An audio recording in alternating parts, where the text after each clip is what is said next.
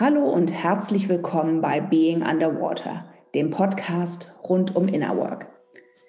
Ich bin Joanna Breidenbach, soziale Unternehmerin und Autorin aus Berlin und freue mich, euch heute einen neuen Gesprächspartner zu präsentieren. Mein Gast ist Martin Bruders, wahrscheinlich der Mensch in meinem Umfeld, der am meisten Zeit für Kontemplation und Meditation verwendet. Nach einem Start als Straßenkünstler und erfolgreicher Comedian hat er vor 15 Jahren eine radikale Kehrtwende vollzogen und sich intensiv seinem Inneren zugewandt. Er wollte sich selbst besser kennenlernen und den spirituellen Ruf erforschen, der ihn zog und bis heute zieht. Und genau darüber sprechen wir auch in diesem Podcast.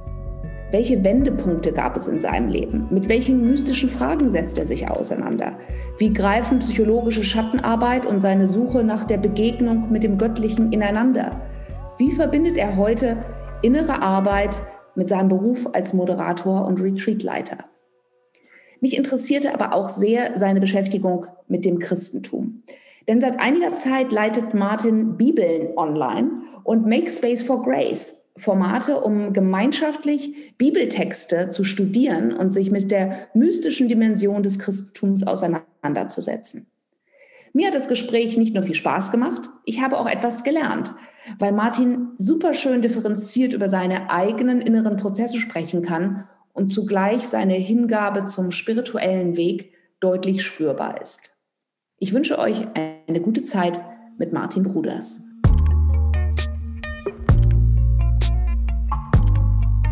Ja, ich freue mich. Ich bin heute zusammen auf Zoom mit Martin, Martin Bruders. Ähm, und hallo Martin. Hallo, schön, dass ich dabei bin. Genau. Ja, eigentlich bist du ja sonst äh, eher in der, derjenige von uns, der so in eine Moderationsrolle äh, häufig tätig ist. Äh, diesmal kennen wir das um, weil eine deiner Tätigkeiten ist ja auch, dass du Veranstaltungen und Retreats und vieles andere leitest und moderierst. Und heute ist es mal ein bisschen anders, weil ich dich ähm, Interview ausfrage und ähm, ja, versuche mehr über dich rauszufinden und über dein Äußeres, aber auch über dein Inneres und wie beide zusammenhängen. Ja, lass uns doch einfach anfangen. Die wenigsten Menschen, die dieses hören, werden dich kennen. Deswegen äh, vielleicht springen wir einfach mal so rein. Hm, wer bist du? Was, wie, ja, wie definierst du dich? Ja, lass uns so reinspringen. Also erstmal freue ich mich total, mit dir hier zu sein. Genau aus dem Grund, dass ich meistens derjenige bin, der die Fragen stellt und den Raum hält für Antworten. Und ich finde es einfach ganz schön, mal selber befragt zu werden. Ist, habe ich wesentlich seltener erlebt und bin auch selber gespannt, was dann aus mir rauskommen wird bei den Fragen, die du mir gleich stellst. Und ich lebe in Berlin mit meiner Frau zusammen und noch einem, äh, einem ihrer Kinder, ihrem Sohn habe selber zwei erwachsene Kinder, 25, 23 und arbeite ein bisschen als Coach. Also ich habe immer so drei, vier, fünf Klienten, Klientinnen. Das ist aber eher so Nebensache, ist nicht so mein Haupt. Hauptsächlich arbeite ich gerne mit Gruppen. Da hast du ja eben auch schon erwähnt, äh, Meditationsretreats. Und weil du von Moderation gesprochen hast, also ich komme aus dem Comedy- und Moderationsbereich, also dass ich vor kleinere und größere Veranstaltungen, das habe ich über 25 Jahre mit einem Kollegen zusammen gemacht, halt äh, vor Publikum gestanden habe, witzig gewesen bin, informativ gewesen bin. Und was jetzt so die letzten anderthalb, zwei Jahre noch dazugekommen ist, äh, Gruppen zu geben, wo es sich viel so um das Christliche und Jüdische, also um Religion, um Bibel um Mystik handelt. Derzeit natürlich hauptsächlich online, ähm, ist auch so ein bisschen mit dem, mit dem Lockdown entstanden, weil ich dachte mir, das ist doch eine gute Gelegenheit. Lass uns doch mal Ostern quasi, lass uns doch mal Ostern so, einen, so einen Kurs machen, mit einer, mache ich mit einer Freundin zusammen. Und dann haben wir über die Osterwoche halt äh, mit, das waren damals so 20, 25 Leute, eben uns tiefer so in diese Mystik der Bibel und des Ostergeschehens gestürzt. Und das ist auf jeden Fall so im Moment mein liebstes Kind. Super, dazu möchte ich auf jeden Fall auch gerne gleich noch ein bisschen mehr hören. Ich, mich interessiert aber doch noch ein bisschen so die Genese, äh, da wie du dahin gekommen bist, wo du jetzt gerade bist. Und gerade auch das, was du eben beschrieben hast. Also wenn du sagst, dass du 25 Jahre lang auf der Bühne gestanden hast und witzig gewesen bist. Und wir kennen uns jetzt ein bisschen und ich finde, dass du witzig bist.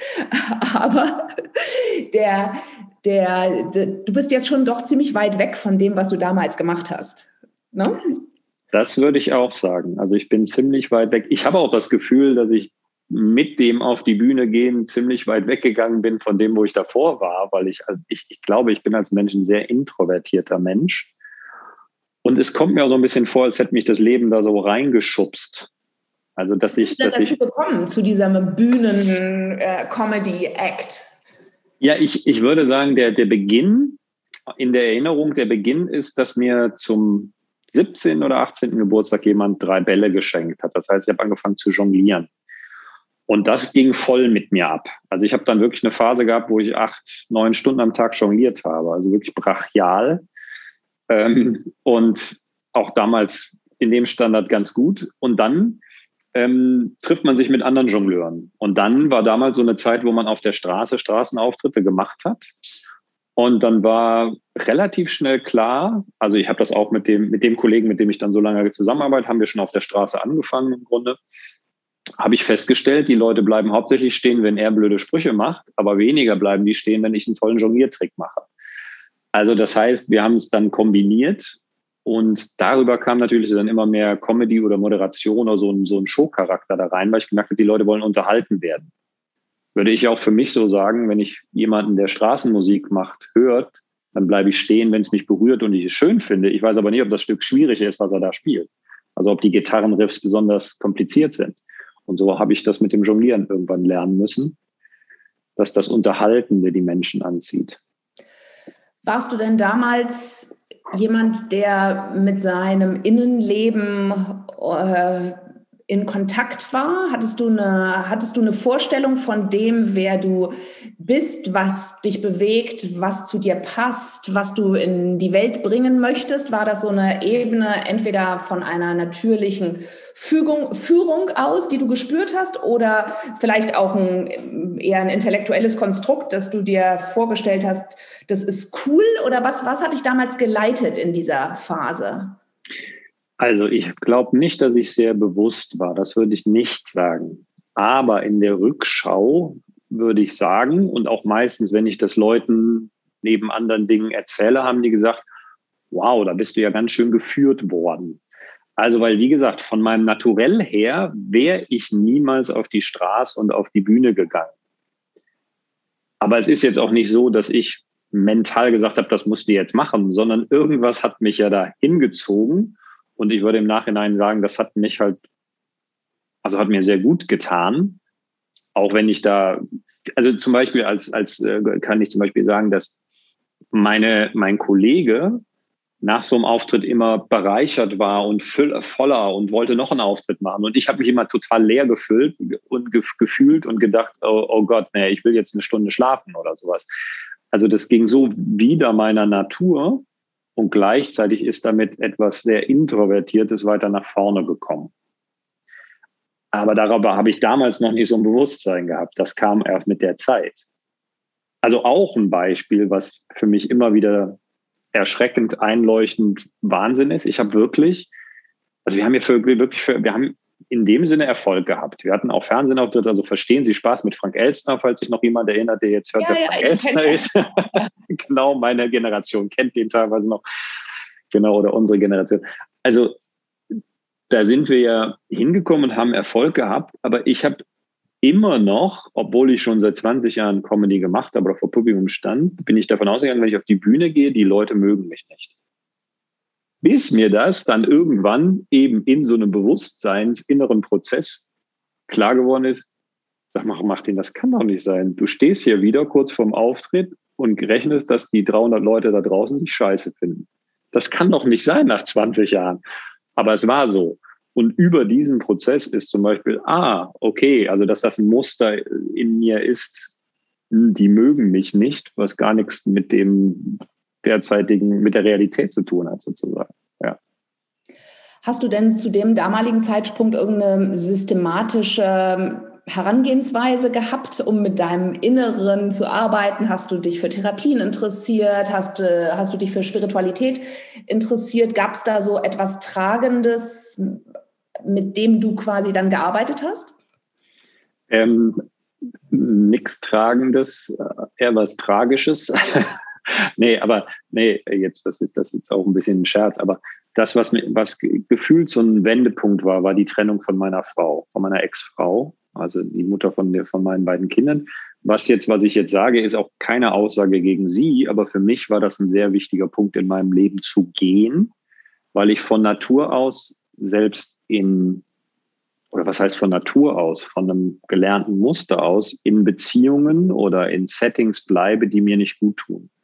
Es war für mich ein super Schritt, mich von jemandem zu trennen.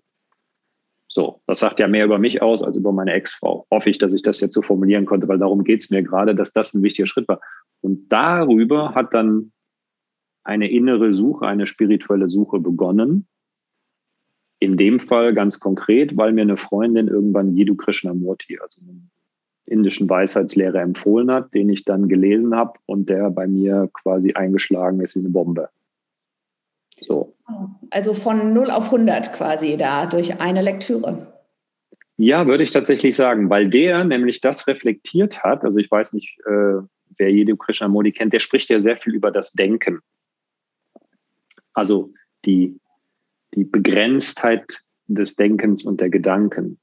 Und ich würde sagen, eines der stärksten Muster, was mich bis heute begleitet, ist ja mein, mein Muster, sehr stark zu denken in dem Denken gefangen zu sein. Und Krishnamurti war das erste Mal, der mir so eine Außenperspektive darauf gibt, ah, ich bin nicht meine Gedanken, sondern meine Gedanken finden in mir statt und es gibt noch mehr als das. Und das war auf jeden Fall ein deutlicher Wendepunkt in meinem Leben. Das würde ich auf jeden Fall sagen, ja. Ja, kann ich total nachvollziehen. Also ich glaube auch, ich bin auch jemand, der sich sehr mit den Gedanken identifiziert hat. Äh, und für mich war das auch eine echte ein Game Changer, als ich gesehen habe, wow, es gibt ja diese Erfahrung von mir, von dem Leben. Es gibt ja ganz andere Zugänge irgendwie äh, auf das Leben, wie ich das Leben erfahren kann, verarbeiten kann und mich auch eben ja, leiten lassen kann. Ne? Dass das äh, etwas wirklich sehr tiefgreifendes ist, dieser Perspektivwechsel. Wie hat denn der konkret bei dir ausgesehen? Hast du dir dann einen spirituellen Lehrer gesucht? Naja, sagen wir mal so. Also erstmal bin ich dann so ein bisschen damit rumgedittelt ähm, und, und habe das auf mich wirken lassen, habe gemerkt, es verändert total was in mir. Also das sind ja, ich weiß nicht, wenn man merkt, das ist wichtig, was jetzt gerade passiert in einem, das kennt vielleicht ja jeder und jede so ein bisschen. Und das war mit diesen Büchern, dass da teilweise wirklich so Einschläge in mir gab, wo das ist eine Erkenntnis. Die fühlt sich anders an als die anderen Erkenntnisse und Gedanken, die ich vorher hatte. Und dann wieder über eine Freundin, eine andere Freundin, ähm, bin ich in Köln auf Thomas Hübel äh, gestoßen, Mystiker, spiritueller Lehrer, der einen offenen Abend in Köln gegeben hat. Und die hat gesagt, Martin, da geh doch mal hin, der gefällt dir bestimmt. Ich habe keinen spirituellen Lehrer gesucht, habe den dann getroffen und dachte, mit dem will ich mehr machen. Und dann, kurze Zeit später, habe ich gelesen, dass der halt so ein über drei Jahre gehendes Training, Timeless Wisdom Training nennt er das, gibt. Und dann habe ich mich sofort angemeldet. Das war für mich ganz klar. Ich habe den gesehen, habe mir gedacht, der Typ kann mir, tja, kann mir was geben, war wahrscheinlich immer ein Gedanke, weil auch da zum Beispiel war in der Nacht, nachdem ich ihn kennengelernt habe, irgendwas, tschack, hat irgendwie eingeschlagen in mir ein Erkenntnis, Prozess, den ich aber so jetzt nicht in Worte fassen kann, dass wir jetzt so auf einer realen Ebene sagen können, ah ja, klar, verstehe ich, sondern es war einfach, bang, da musst du wieder hin. Mhm. So. Mhm. Und ja, und seitdem begleitet mich Thomas oder ich Thomas oder wie auch immer, so, das sind ja jetzt 14, 15 Jahre her, sehr in meinem Leben, ja, würde ich sagen. Also ich kann das total nachvollziehen, was du sagst, dass es so eine gewisse Wahrheiten gibt, die sich plötzlich dann irgendwie so, hups, plötzlich ist da was äh, und man weiß gar nicht, woher das eigentlich kommt, dass man sagt, das ging mir ja mit Thomas Hübel genauso, dass ich auch irgendwie da gar keine eigentlich gedacht habe, ich habe nichts gesucht in dem Sinne und äh, plötzlich aber wusste ich, äh, als ich ihn getroffen habe, das ist für mich stimmig. Kannst du denn im Nachhinein diesen Prozess der Stimmigkeit noch mal ein bisschen quasi wie aus so unter der Lupe betrachten? Gibt es da was, wo du sagst, das sind bestimmte Ansätze oder das ist eine bestimmte Qualität von, von Welt, die hm, Thomas Hübel aufmacht, äh, die dich damals angesprochen hat und die auch dich heute noch so lange doch irgendwie in seinem Umfeld hält? Also da würde ich, da würde ich zwei, drei Sachen kommen mir dazu. Fangen wir mal mit der einen an. Also, weil wir eben auch von mental und denken gesprochen haben. Das ist ja so, dass, und da würde ich jetzt nicht nur von Thomas sprechen, da würde ich jetzt auch andere, da könnte ich jetzt auch Krishna, Krishnamurti nehmen, von dem ich mir viele Vorträge oder können, können wir jetzt auch andere äh, Lehrer dienen oder, oder Menschen, die in diesem Bereich tätig sind. Du hast das Gefühl oder ich habe das Gefühl, die sprechen zu mir. Ich verstehe nicht alles, aber, und da sind wir wieder bei dieser anderen Ebene, irgendwas in mir weiß, scheiße, der hat recht. So, und das, also das kommt wie in mir ins Schwingen, wo ich aber gedanklich eventuell gar kein Ja habe oder es verstehe. Also das ist was, das würde ich Transmission, also so eine Energieübertragung nennen, die eben genau anders ist als das rein kognitive Verstehen. Was damit nicht wegfällt, was aber ergänzt wird durch was anderes, nämlich ein, ein wirklich ein, tja, ein inneres Verstehen, ein inneres Erleben, wo du weißt, es ist richtig. Also das, das ist auch wieder, da kann ich, kann ich so, ähm, ist ein Beispiel, was Thomas Hübel auch ganz gerne nimmt, was ich aber, weil ich die Bibel halt auch so ganz gerne lese, sehr interessant finde, ist eben dieses, diese Szene, wo die zehn Gebote übertragen werden, wo Gott zu allen Anwesenden spricht und jeder Einzelne sich gemeint fühlt. Das heißt, er spricht zu allen und jeder Einzelne hat aber individuell das Gefühl, er ist angesprochen.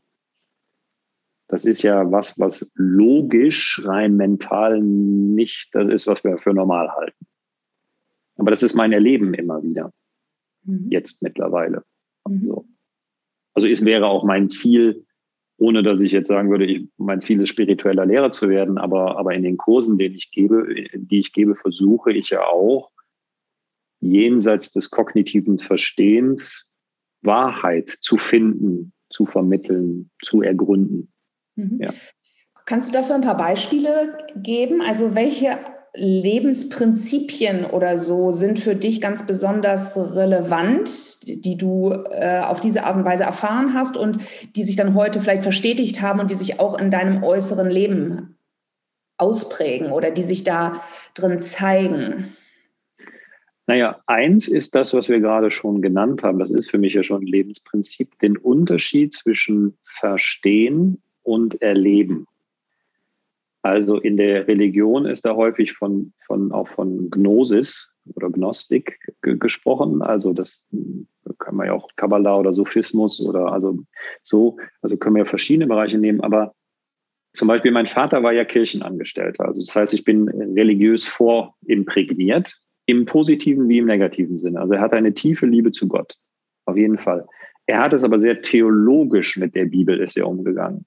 Es war super berührend nach seinem Tod, also der ist jetzt vor sechs Jahren gestorben, seine Bibel zu sehen, wie der da drin gearbeitet hat. Das ist so berührend für mich gesehen. Das ist wirklich eine durchgearbeitete Bibel. Toll. Und, aber, er hat es eben theologisch vom Verstand her durchdrungen.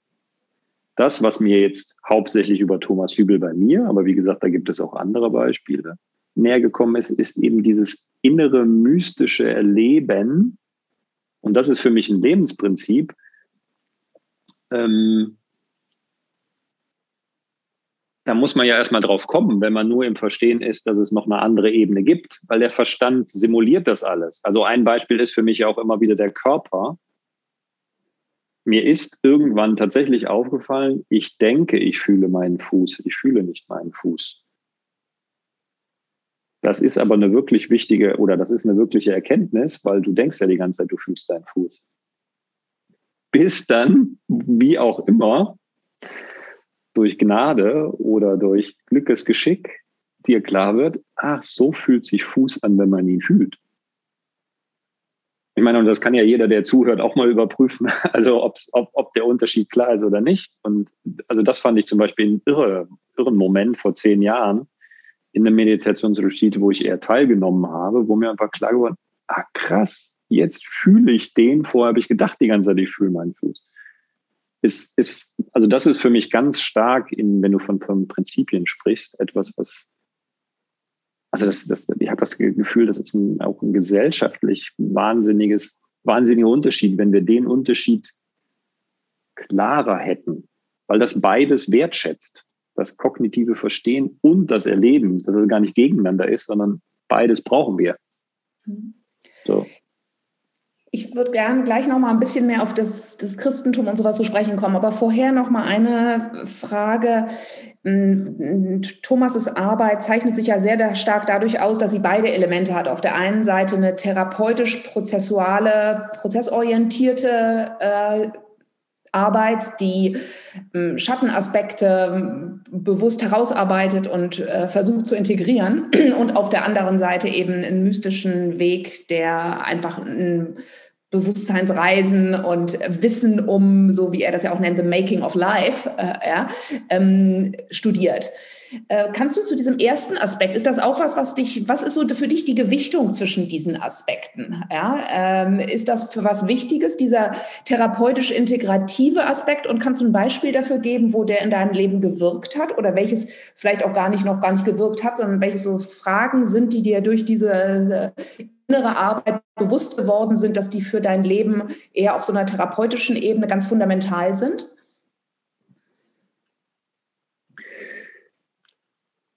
Ja, also, also da, also ich würde da auch gerne die, die quasi so ein bisschen die integrale, ähm, das integrale Weltbild von Ken Wilber, also der ist bekanntester Vertreter, irgendwie da, da, da reinbringen, der für mich halt, der nennt es eben, dass so das Beste aus dem Westlichen und dem Östlichen zusammenkommt. Also das Östliche ist eben eher diese, diese Weisheitstradition und das Westliche ist die Psychologie und Schatten und, und, und, und sowas. Von, du hast ja gerade von beidem gesprochen dass, dass zum Beispiel, dass wir ja zum Beispiel klar festgestellt haben, du kannst dich 30 Jahre auf, auf, aufs Kissen setzen, also meditieren, ganz, also so wie das im, im, im Zen und so ist, was ja fantastische Schulung von bestimmten Dingen hat.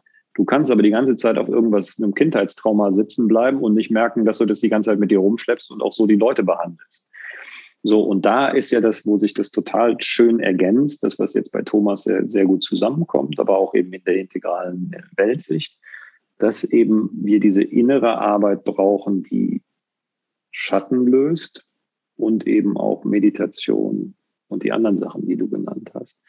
Und ich glaube einfach, dass es zu bestimmten Prozessen in mir nie gekommen wäre, ohne diese das, was wir Schattenarbeit nennen. Also das heißt, sich wirklich, also da finde ich, finde ich ja immer wichtig, es geht ja auch gar nicht darum, in dem Alten rumzuwühlen, nur da, wo es auftaucht, offen dafür zu sein, dass ich zum Beispiel erkenne, wenn ich, wenn du irgendeinen Satz sagst und ich davon getriggert bin, wie wir es nennen, also so denke, hey, was sagst denn du da jetzt, Joanna? Finde ich ja kacke zu merken, dass es vielleicht mit dir in dem Moment gar nicht so viel zu tun hat, sondern dass du mich gerade an meine Mutter erinnerst, die mir immer gesagt hat, bring den Müll runter. Keine Ahnung. Und das ist ja in dem Moment, wo es auftaucht, ist das fantastisch, weil das ist nach meiner Meinung was auch, auch wieder was, was ich glaube, was uns gesellschaftlich total weiterbringen würde und wird, wenn wir mehr sehen. Das, das erweitert ja den Raum. Das gibt mir viel mehr Freiheit. Ich kann immer noch sagen, ich habe keinen Bock auf das, was du mir sagst, Joanna, aber ich habe eine Wahlmöglichkeit. Vorher bin ich ja von meinem getriggert sein, was sagst denn du da? Bin ich ja quasi der Spielball dessen. Und deshalb würde ich sagen, dass, da gibt es ganz viele kleine und große Beispiele, wo mir das zu Aha-Effekten gebracht hat. Also auch jetzt noch in meiner, in meiner Ehe jetzt, also weil mein, ich, natürlich bin ich immer mal wieder getriggert von meiner Ehefrau. Sie Spanierin, ich Deutscher, ähm, schon allein das reicht, um, um Lebendigkeit und ich liebe es einfach, wenn es einfach nur friedlich und still ist. Uns liebt es einfach, wenn es ganz schön lebendig ist. Und beides ist ja toll. Manchmal passt es nicht. Und dann, und dann eben mitzubekommen, ah, ich bin jetzt gerade gar nicht von ihr getriggert, sondern irgendwas, was ich kenne. Also bei mir ist es viel, habe ich das Gefühl, dass in meinen Raum reingetreten worden ist in meiner Kindheit, ungefragt. Auch nicht, weil die anderen doof waren, sondern weil sie einfach nicht besser wussten, meine Eltern. Aber deshalb habe ich das Gefühl, dass ich sehr darauf erpicht bin, mir meinen Raum zu halten. Das heißt, ich möchte, dass du ganz genau auf dem Schirm hast, ah, jetzt ist es der Zeitpunkt, den Martin das zu fragen oder jenes. Also ich hoffe, ich mache mich ein bisschen verständlich. Ja. Also was mich auch besonders immer interessiert, ist genau auch, wie diese beiden Sachen zusammenhängen, nicht? Weil ich glaube, also das ist eine Erfahrung auf jeden Fall, die ich gemacht habe, dass in dem Moment, wenn ich zum Beispiel im Schweigeretreat bin und du machst ja auch viele Schweigeretreats, entweder als Teilnehmer oder auch, dass du sie selbst durchführst, dass es immer wieder Punkte gibt, wo meine Psyche einfach bestimmte Sachen macht und ich so zu so einem Dampfdruckkoch Kessel werde und dass in dem Moment, wo ich was irgendwie durchgearbeitet habe auf einer psychologischen Ebene, dass dann plötzlich wiederum ein Kanal frei wird und ich eine viel größere Anbindung oder eine viel größere Öffnung wiederum auch in eher einer äh, vertikalen ähm, Ebene habe. Ne? Und wie diese beiden Sachen zusammenhängen, also die Schattenarbeit und die transzendente Arbeit, eher hin, so Bewusstseinsforschung und so, das finde ich sehr, sehr interessant. Ne? Das, und ich frage mich, also gibt es bestimmte, hast, gibt es eine bestimmte Regelabfolge oder eine Prozessabfolge, die du in diesem Bereich beschreiben kannst? Also ich würde es nicht Prozessabfolge nennen. Also das würde ich von meiner Seite aus bisher nicht so sagen, sondern ich finde es wichtig, dass beides möglich ist und beides einfließt, in dem Menschen zu begleiten oder in dem mich selber zu begleiten, also in meinem eigenen Leben so. Weil du auch, wenn du, wenn du zum Beispiel, ähm, hast du ja gesagt, gerade so länger in Stille gehen, in Meditationsretreats, ähm, da ist ja auch manch, meine Erfahrung, und das wirst du auch kennen, dass ich sitze da in Meditation und danach hat sich mein Verhältnis zu meiner Mutter verändert oder zu meinem Sohn. Oder du auch fragst, hä? Und kann man sich ja auch einbilden, aber es ist meine Realität geworden und ich höre das auch von anderen Menschen, die das gemacht haben, wo scheinbar etwas durchprozessiert worden ist auf einer, auf einer bestimmten Ebene, was durch Meditation jetzt wieder möglich ist. Also was, was, was da sehr gut ist, weil da Raum da ist, weil da ein Absinken da ist. Mhm. Hast du denn dann aber in diesen, also ich kenne das ja auch, aber ich kenne das dann immer eher nur so, dass ich schon auch während der Schweigezeit bestimmte Erkenntnisse habe, die in mir erscheinen. Ja, also bei mir ist es häufig in Träumen, weil ich so ein Control-Freak bin, dass ich dann in Träumen plötzlich ich so diese Art, diese Subjekt-Objekt-Transzendenz hinkriege und plötzlich einen neuen Horizont sehe und einen Zusammenhang zum Beispiel verstehen kann. Ähm, dieses, was diese Problem, diese, diese, diese stille Problemlösung, die du beschreibst, ist das was, was auch bei dir so durch bestimmte Erkenntnisschritte äh, begleitet wird oder ist die dann wirklich so, ups, oh, wie ist denn das passiert? Ich glaube sowohl als auch. Also ich glaube, das häufigere ist bei mir auch. Ich bin ja, glaube ich, auch ein bisschen Control-Freak, was also so gedanklich angeht. Also mir hilft es dann auch eher nachts zu sitzen, ganz müde und dann passiert auf einmal eine Erkenntnis, die wahrscheinlich, wenn ich klar bei Verstand gewesen wäre, gar nicht so passiert wäre. Ähm, also deshalb habe ich schon das Gefühl, dass das gibt sowas, wo Erkenntnisse und dann hat sich später tatsächlich in diesem Bereich oder in der Beziehung etwas verändert und ich aber auch schon nach Hause gekommen bin und sage ich mal damals mit meiner Ex-Freundin noch irgendwie dann überrascht war, oh, das fühlt sich hier ganz anders an, wo mir nicht klar war, was war, ist denn da jetzt speziell passiert. Also da gibt es beides. Also mir, ich, ich ich höre, wo du nachfragst, also meine zu hören, wo du nachfragst und trotzdem, also so, so, mir ist da so eine klare Struktur nicht bisher klar geworden, sondern wie gesagt nur, dass die Offenheit für beides da ist und die Intelligenz, was ist denn von beidem gerade dran? Weil ja auch da ist es ja super, wenn man einen Lehrer hat oder einen Menschen hat, der eben beides kennt, dann kann er sagen, hey, jetzt einen Monat Stille sitzen. Oder jetzt um Himmels Willen nicht sitzen, geh ins Leben und mach Erfahrung oder, oder wie auch immer oder such den Therapeuten oder, also das ist ja, das ist ja gerade das, das, das Geschenk da drin, dass beides sein darf und Teil des Weges ist. Mhm. Und das ist ja total individuell. Wie ist denn deine Aufteilung so zwischen, wenn ich sage, okay, es gibt diese Innenwelt und diese Innenschau, Kontemplation, Meditation auf der einen Seite und dann gibt es das ins Außen gehen, machen, tun, handeln, irgendwie gestalten. Ähm, wenn du dein Leben anschaust oder auch wenn du deine Wahrnehmung einfach beobachtest, wenn du so ein Normalzustand bist, ja, würdest du dann sagen, dass du dann wie so 50 Prozent bei dir bist äh, und 50 Prozent in der Außenwelt? Oder wo ist so dieser Regler zwischen Innen und Außen? Kannst du das beschreiben, so wo dein Wahrnehmungsschwerpunkt häufig sitzt? Also erstmal ist die Frage natürlich, wie ich mein Leben gestalte, total interessant. Wenn ich die beurteile oder wenn du die beurteilst. Was ich natürlich, weil ich ja, das ist ja auch wieder das Interessante. Das ist ja zum Beispiel auch noch ein weiterer Aspekt, den ich ganz wichtig finde, dass wir das gemeinsam den Weg gehen. Das heißt, ich muss, ich habe nicht tausend Freundinnen äh, oder Freunde, ähm, aber es gibt immer wieder Leute, wo wir uns ja auch Feedback und Austausch holen zu dem, wo wir selber stehen. Und das ist zum Beispiel für mich neben dem Innen-Außen auch noch ein ganz wichtiger Aspekt, weil in meiner Welt würde ich jetzt sagen, oh, ich bin ja ganz schön nach außen gerichtet. Höre aber von zehn anderen Leuten, Martin, du bist total introvertiert. Das ist doch eine wichtige Erkenntnis. Das heißt ja nicht weder, dass die eine noch der andere recht hat, sondern das heißt erstmal, oh, die Außenwelt nimmt mich anders wahr als ich. Was natürlich schon wieder eine andere Erkenntnis im Innen bringt. Und deshalb finde ich auch dieses, das gemeinsam machen und sich Feedback geben und, und sich darauf verlassen können, dass es Menschen gibt, die, die einem da auch wohlgesonnen sind, was nicht heißt, dass sie einem nicht Wahrheiten aussagen. Also finde ich da total, total wichtig. Und dann, also ich verbringe sehr viel Zeit am Tag. Also an einem normalen Tag meditiere ich zwischen zwei und vier Stunden. So. Das ist viel. Genau, für die meisten Menschen wäre das wahrscheinlich viel. Jetzt ist aber die Frage, befinde ich mich denn da wirklich im Innen? Also das ist ja auch wieder die Frage. Oder bin ich die ganze Zeit mit dem Außen beschäftigt, selbst wenn der Gedanke in mir stattfindet? Genau, also, also dieses Innen-Außen ist ja auch interessant. Was heißt denn das eigentlich Innen sein, Außen sein? So, also das, das fällt mir gerade auf, wenn wir darüber sprechen. Und was ich halt auch merke, das ist für mich, und da meine ich wirklich nur mich, das würde ich jetzt auch niemandem empfehlen, setze dich vier Stunden hin. So, also das, aber ich brauche diese Zeit, würde ich mal gerade noch von mir sagen, zu verarbeiten, um, du hast eben von Vertikalität gesprochen, um mich angebunden zu fühlen, angedockt, also in meinem Fluss. Wenn es zu viel wird für mich, und mir wird es halt im Moment noch häufig zu viel oder immer mal wieder, habe ich das Gefühl, ah, für mich ist es gut, das Tempo ein bisschen rauszunehmen. Das kann für jemand anders völlig anders sein. Und das ist wieder eine Eigenwahrnehmung, wo mir vielleicht wieder die Außenwelt sagen würde, Martin, jetzt wäre es vielleicht Zeit, ein bisschen schneller zu werden. Das kann ja auch sein. Wird es ein bisschen klar?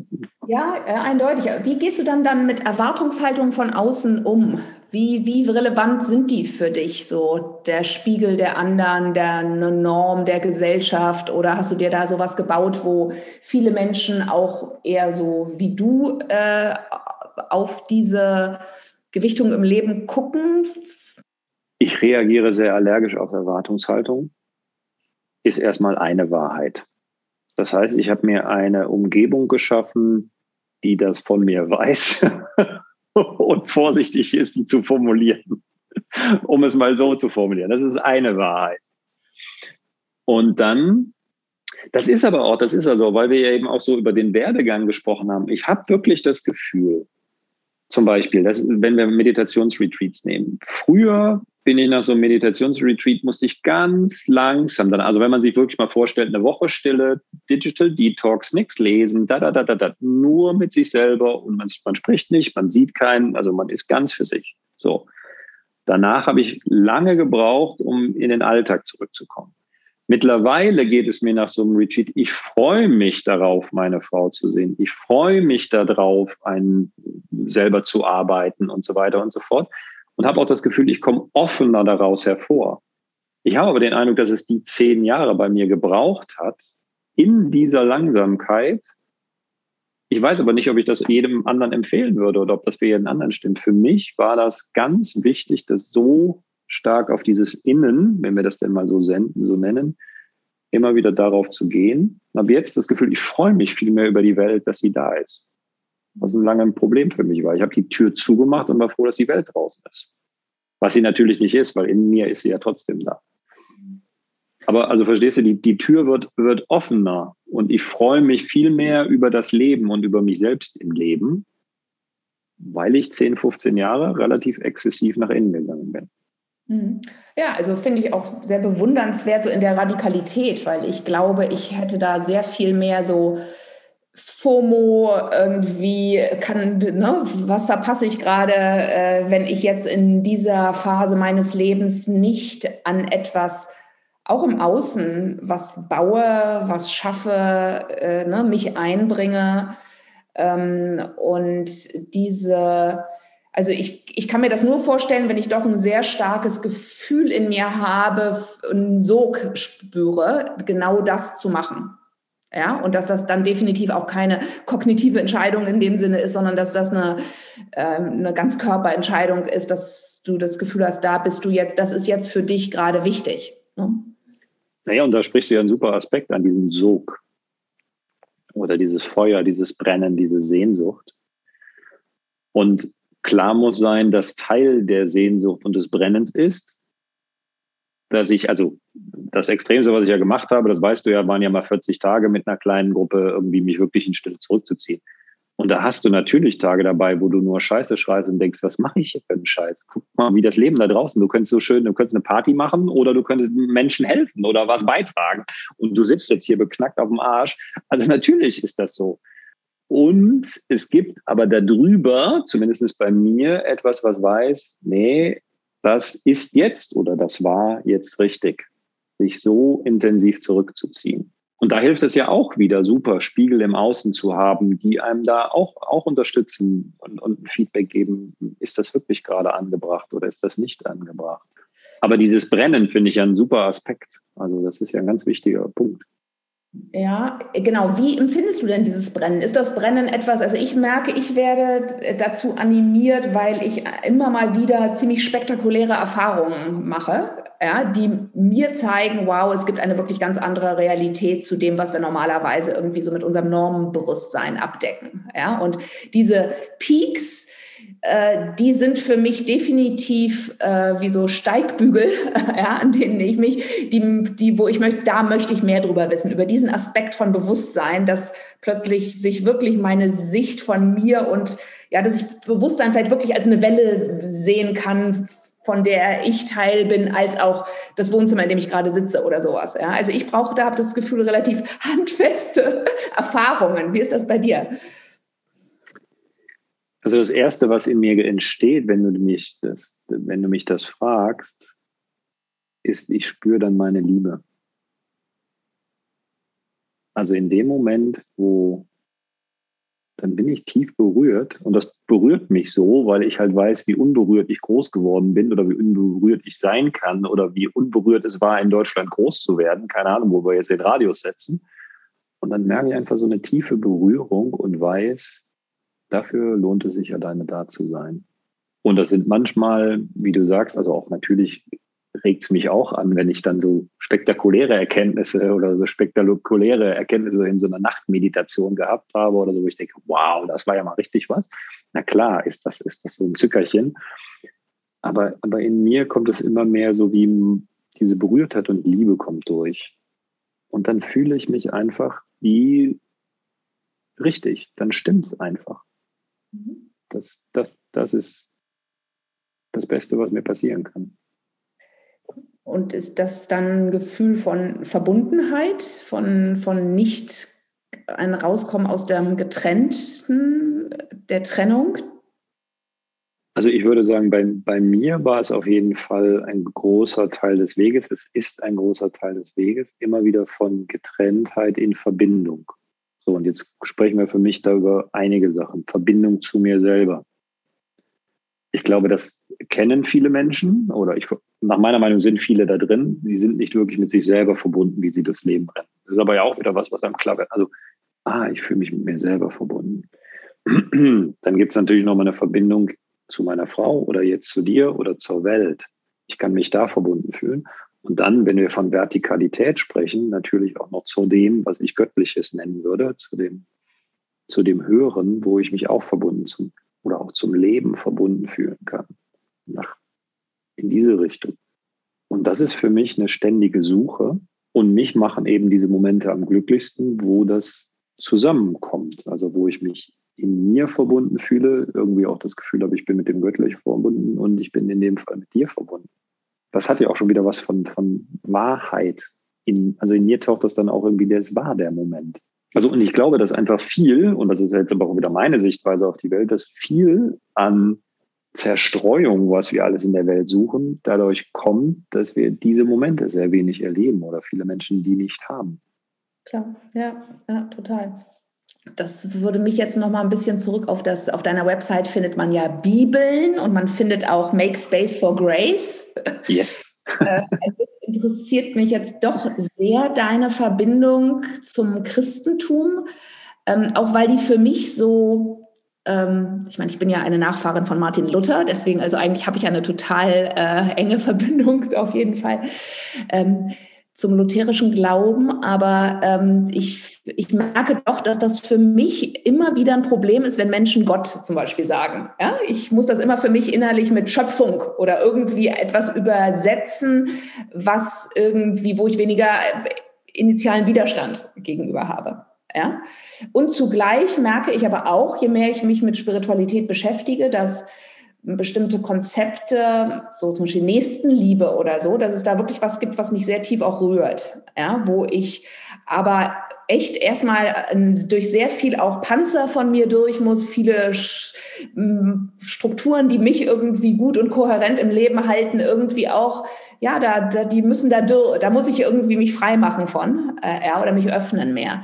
Wie war das bei dir? Du hast ja beschrieben, also du hast das angefangen eigentlich erst so mit dem äh, Ostern vor einem Jahr. Aber ja, wie kam so eine stärkere Ausrichtung an das Christentum an sich und was machst du da? Was, was erforscht ihr da in diesen äh, Gruppen?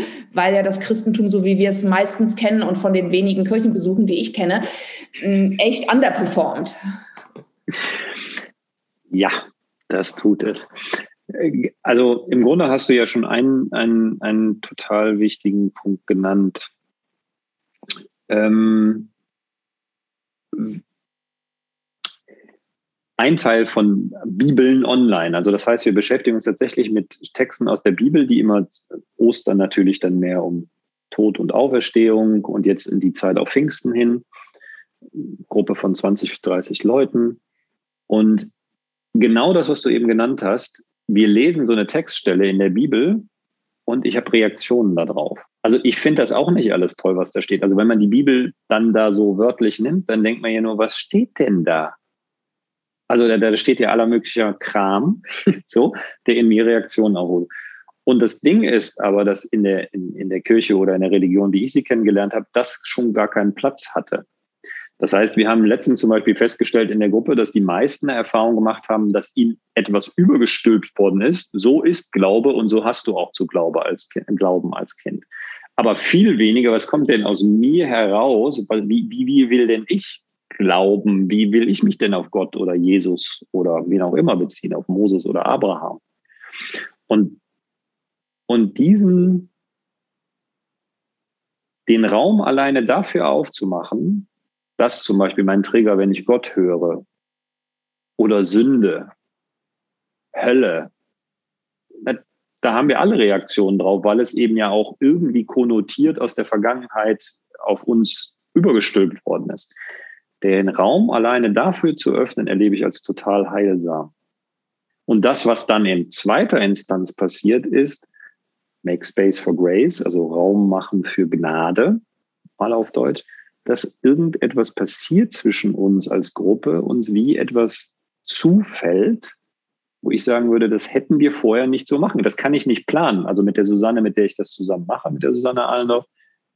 Das können wir uns nicht überlegen, sondern wir wissen, es, es braucht so einen Rahmen und diese Textstelle nehmen wir, weil das gerade bei uns so, das stimmt jetzt gerade, okay, nehmen wir diese Textstelle, da gehen wir rein, wir kommen mit unseren Triggern und dann, wenn dafür Raum ist und verschiedene Perspektiven auch gehört werden, stellt sich meistens etwas zwischen uns ein, was keiner von uns hätte machen können.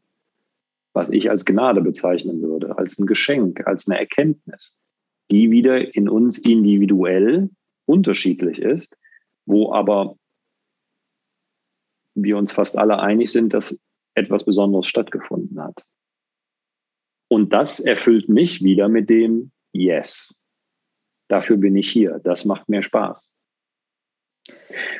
Ja. Entsteht das dadurch, dass ihr diese Bibelstellen auf einer, auf unterschiedlichen Ebenen lest, also jetzt nicht auf der wörtlichen Ebene sie so nimmt, sondern dass ihr sie eigentlich quasi wie so, na gut, dekonstruiert wäre wahrscheinlich zu intellektuell, aber äh, wie genau arbeitet ihr damit? Also geht ihr da mit euren Assoziationen rein? Geht ihr da, ja, was, was, was ist da dieses, was findet da statt? Also genau wie du sagst, also ich erlebe das auch als, als, als verschiedene Ebenen. Also das, das erstmal ist es erlaubt, einfach nur eine Reaktion darauf zu haben und die mitzuteilen. Also, dass einfach das Raum hat, weil das passiert ja eh in mir. Ich lese da das Wort Gott und kriege einen Widerstand. Oder denke an meinen Vater oder den Priester, den ich kacke fand. Also, also so, was auch immer. Und dass dann assoziativ man man weitergeht und dann wie jenseits der Worte dem Geheimnis der Quelle, das, was gerade durch heilige Texte, und das muss für mich überhaupt nicht die Bibel sein, das gibt ja auch andere, das Tao Te King oder, oder, oder andere Texte. Heilige Texte haben ja etwas, was durchscheint. Wir haben eben von Transmission, von so einer Energieübertragung. Das ist ja, die sind ja lebendig. Also einen, den wir ja ganz stark le lesen, aus, aus dem Jüdischen mehr, also der, der das Christliche und das Jüdische ist Friedrich Weinreb, der dekonstruiert tatsächlich die Worte, weil er dem Althebräischen halt mächtig war und eben in dieser Tradition groß geworden ist. Und auf eine ganz neue Art bringt er für mich Worte zusammen, wo du erstmal nicht hättest dazu kommen können, dass die zusammengehören, aber weil er den Wortstamm untersuchen kann, kommen da Zusammenhänge und eine Tiefe da rein, und der sagt immer, solange wir zum Beispiel so etwas wie die Auferstehung als etwas nehmen, was vor 2000 Jahren geschehen ist, machen wir es tot damit. Das passiert jetzt. Also dieser Text, die Bibel ist ihm jetzt geschrieben. Hört sich irre an. Und wie gesagt, das können wir auch mit dem Tao Te King oder einem anderen mystischen oder, oder spirituellen Text nehmen. Das ist ja jetzt. Das hat ja, also dann, da sind ja dann die Effekte. Wenn ich sage jetzt, dann ist natürlich auch meine Reaktion darauf. Das ist ja das, was jetzt da ist. Und genau das ist ja das Einstiegstor, tiefer zu gehen mit so einem Text. Und, und wer, so arbeiten wir. Wer, wer ist das? Friedrich Weingreb? Was, wer Weinreb, Friedrich Weinreb. Lebt der noch? Wer ist was, was, was ist was? Ähm, genau, der, der, der kommt aus der, aus der jüdischen Tradition, der ist 1988 irgendwie gestorben, würde ich sagen. Ähm, hat viel in Holland gelebt, auch, also auch den Holocaust überlebt, hat viel in Deutschland und in der Schweiz gelebt, hat Unmengen Bücher geschrieben. Ein Buch zum Beispiel Gott Mutter, die weibliche Seite Gottes, wo er darstellt, dass eben zwei Begriffe werden in dem original hebräischen Text und jetzt beziehe ich mich auf ihn und weiß nicht, ich muss ihm da vertrauen. Also jeder, der anders, der es hört, der es anders weiß, kann auch sein. Ähm, gibt es ja Elohim und Adonai. Also zwei Begriffe, die hauptsächlich für, und das eine ist Gott und das andere ist Gott der Herr. So ist es übersetzt worden. Und Gott der Herr ist so übersetzt worden, könnte man meinen, ist männlich. Wenn man aber der, die Sprache anguckt, dann ist die Endung eine weibliche Endung. Und er kommt darüber auf das, das Herrschen des Seins. Und das Sein ist für ihn etwas Weibliches. Und also ich finde den Typen total mindblowing. Also das, das sind ganz viele Bücher. Psychologie der Sehnsucht ist zum Beispiel, wenn er von diesem Brennen spricht, wo er einfach tiefer nochmal die Psychologie und eben diese, diese brennende Sehnsucht, weil die brennende Sehnsucht nach Gott, oder nach etwas Höherem, wird ja in dem Sinne nie gestillt werden. Es geht ja nicht darum, dass die in dem Sinne befriedigt und gestillt wird. Was auch nicht heißt, dass sie, dass sie nicht etwas bekommt, also geschenkt bekommt. Und dennoch, das Brennen bleibt ja ein Brennen. Das muss ein Brennen bleiben. Also ein Teil dessen, was wir hier auf, auf Erden in der Gesellschaft nach meiner Meinung machen, ist, dass wir Lösungen haben wollen, dass wir einen Deckel dafür haben, ich will jetzt gerade eine Tasse Tee, jetzt brauche ich eine Tasse Tee. Und das sehen wir als das Optimale ein. Und da geht es ja aber um etwas, was in mir brennt, was brennen soll. Und kann ich für das Brennen da sein? So, und dann da ist, ist Friedrich Weinreb für mich einfach fantastisch, wie der darüber schreibt. Sehr analytisch kognitiv, weil der auch, auch mit Zahlen und Mathematik ganz viel rumschmeißt. Und dennoch, auch da wieder, wie wir das eben von Thomas Hübel auch gesagt haben, irgendwo macht es in mir Klick und er spricht mich auf einer ganz anderen Ebene an. Cool, okay, werde ich mir auf jeden Fall mal, ich glaube, ich besuche euch mal in eurem. Äh, ja, sehr gerne. Ich komme an einem Sonntag dazu, weil ich mir immer gedacht habe, es ist so schade, dass wir gesellschaftlich kein Äquivalent gefunden haben für den sonntäglichen Gottesdienst, wo Menschen zusammenkommen können, wirklich ganz unterschiedlicher sozialer Schichten, unterschiedlicher, in vielen Bereichen auch Weltanschauungen und so, ja, und wo alle aber doch irgendwie eine, ja, sich gemeinsam ausrichten auf etwas. Und dass das eine sehr, eine, ein Mangel in unserer Gesellschaft ist, der auch zur Fragmentierung und Polarisierung beiträgt beiträgt, dass wir eben solche Foren nicht mehr haben. Äh, ne? Und ich, ich ärgere mich immer sehr, wenn ich mal dann in der Kirche bin, dass dieser, diese dieser USP, ja, den ich sehe äh, in der Gesellschaft, dass der überhaupt nicht eingelöst wird von den meisten. Und ich weiß nicht, vielleicht siehst du das ein bisschen anders, weil ich mich damit jetzt nicht so beschäftige. Aber ich habe in letzter Zeit ein bisschen in England den, die Entwicklung verfolgt, so in dem Bereich Spiritualität und auch organisierte Kirchen. Und habe das Gefühl, dass da viel mehr neue Wege auch gegangen werden und dass es da wieder zu einer größeren Vermählung zwischen ähm, Mystik, Kontemplation und äh, Theologie kommt ähm, in den lebendigen Gemeinden. Und da gab es dann ja auch zum Beispiel Sunday Assembly als eine Form von einer säkularen, ähm, von zwei Komikern übrigens, ähm, äh, entwickelt, ähm, dass man zusammenkommt und einfach über Singen, über Kunst, über Dialog auf eine bestimmte Art und Weise wieder dieses Gemeinschaftserlebnis und auch die Ausrichtung auf was Größeres, ähm, was uns alle betrifft, ähm, ja, kultiviert oder das wieder erfahrbar macht. Ja? Ist das, gibt es sowas auch, würdest du sagen, seid ihr mit euren Bibeln da sehr Einzelgänger in der deutschen Szene oder gibt es da andere Ansätze? Also ich, ich weiß es nicht so genau. Ich fange da auch jetzt gerade erst nicht mich an mehr zu beschäftigen, weil, das hast du eben selber gesagt, also mir, mir geht es mir geht das ja auch so, dass wenn da irgendjemand anders, also sagen auch immer Teilnehmende von unserem Kurs, wenn sie uns nicht kennen würden, würden sie niemals zu einem Bibel-Online-Kurs gehen. Bibeln Online, was soll denn das? Also das geht mir ja genauso. Also bisher habe ich mich gewehrt dagegen, mir solche Sachen anzugucken und das passiert jetzt mehr eben genau, weil mich diese Frage interessiert, wo, wo stehen wir denn eigentlich? Weil ein Bedürfnis ist tatsächlich, so eine neue Form von Gottesdienst eventuell zu etablieren. Und da, da sprechen wir ja auch bei, bei allen Religionen oder bei allem, was im Leben ist, ja die, zwischen dieser Bewegung und der Struktur. Also was, was ist denn, was ist denn, also Jesus wollte ja keine Religion gründen, sondern er wollte erstmal Gott nah sein und sein, also das tun, was er in dem Moment getan hat. Und daraus ist dann eine Religion entstanden. Aber wie viel hat das, weil wir eben auch von dem Feuer und dem Brennen gesprochen haben, also wie viel hat das mit dem Feuer, was da mal gebrannt hat, was so stark gebrannt hat, dass heute wir uns immer noch damit beschäftigen? Das ist ja schon irre aber wie viel hatten, wie weit sind wir schon vom Feuer weg? Und was bringt uns wieder mit dem Feuer in Verbindung? Und da hoffe ich, mit den Bibeln online oder mit diesem Make Space for Grace einen Beitrag zu leisten.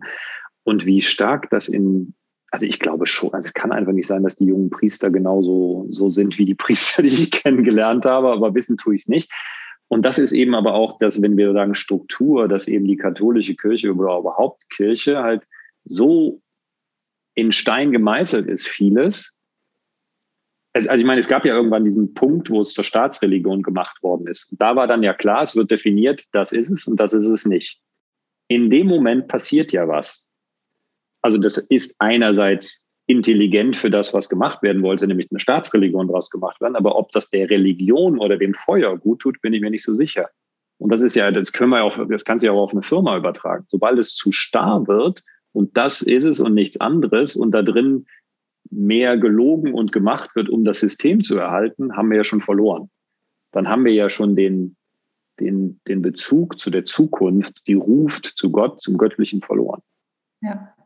Mich würde noch mal einen Schritt interessieren. Du hast eben erwähnt, dieses die weibliche Seite Gottes oder so. Ja, und auf deiner Website zum Beispiel habe ich gesehen, die spirituellen Lehrer, auf die du dich beziehst oder die dich geprägt haben. Und das waren alles auch Männer. Ne? Und ich sehe auch, ich mache mit einer ähm, Freundin seit einiger Zeit so, wir studieren unterschiedliche mystische Lehrer, spirituelle Lehrer, schauen uns einfach irgendwie YouTube-Videos an, lesen Texte von denen und sind da so eine ganze Reihe von Menschen durchgegangen und sind natürlich auf das gleiche Phänomen gestoßen. Das ist sehr, sehr wenige Frauen, weibliche spirituelle hm, Gurus, wie, wie ist der, ich weiß nicht, Guressa, keine Ahnung, es gibt irgendwie, ich, gibt.